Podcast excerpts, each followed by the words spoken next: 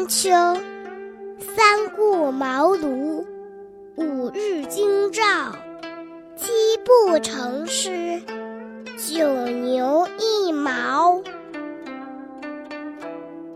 成语是从古代沿用下来的，它代表了一个故事或者典故。我们一起来听萤火虫姐姐讲成语故事吧。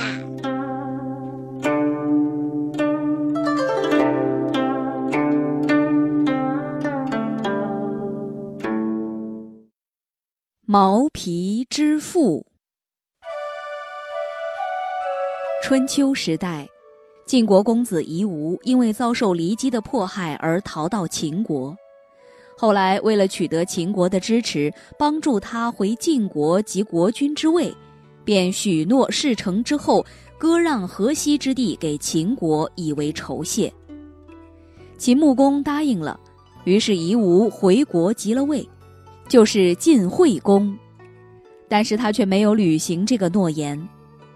不久，晋国发生饥荒，晋惠公派人到秦国要求购买粮食，秦穆公没有计较他失信背约，仍然慷慨地答应了他的要求。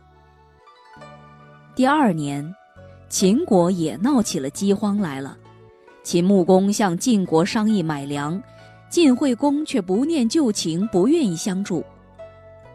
晋国的大夫庆正劝告晋惠公说：“做国君的若不讲求仁义、信守诺言，想要保住自己的国家是很难的，请大王三思，施粮给秦国吧。”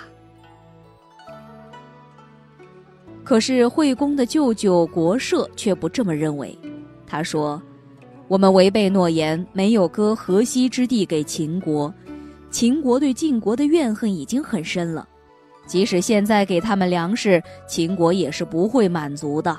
就好像皮已经不存在了，毛又附在哪里呢？根本的问题不解决，一切都是徒然的，还是不答应的好。结果晋惠公听从国社的建议，拒绝了秦国买粮的要求。秦穆公觉得晋惠公食言而肥，受恩不报，实在是可恶至极，便出兵攻晋，在韩原一战把晋兵打败，俘虏了晋惠公。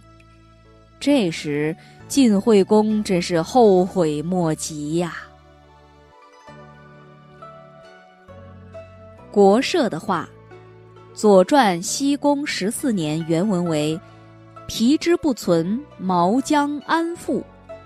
意思是说，既然皮都不存在了，毛能依附在什么地方呢？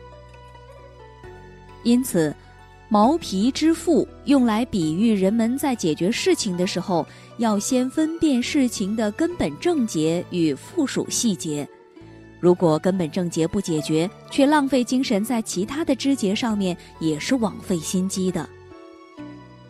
人无信则不立，只有真正守信义的人，才能获得他人的尊重而成就事功。像晋惠公这样舍本逐末的行为，真是罪有应得，一点儿也不值得同情，对不对？好的，今天的成语故事“毛皮之父”讲的就是背信忘恩的晋惠公。大家学会了吗？好，我们下次故事再见。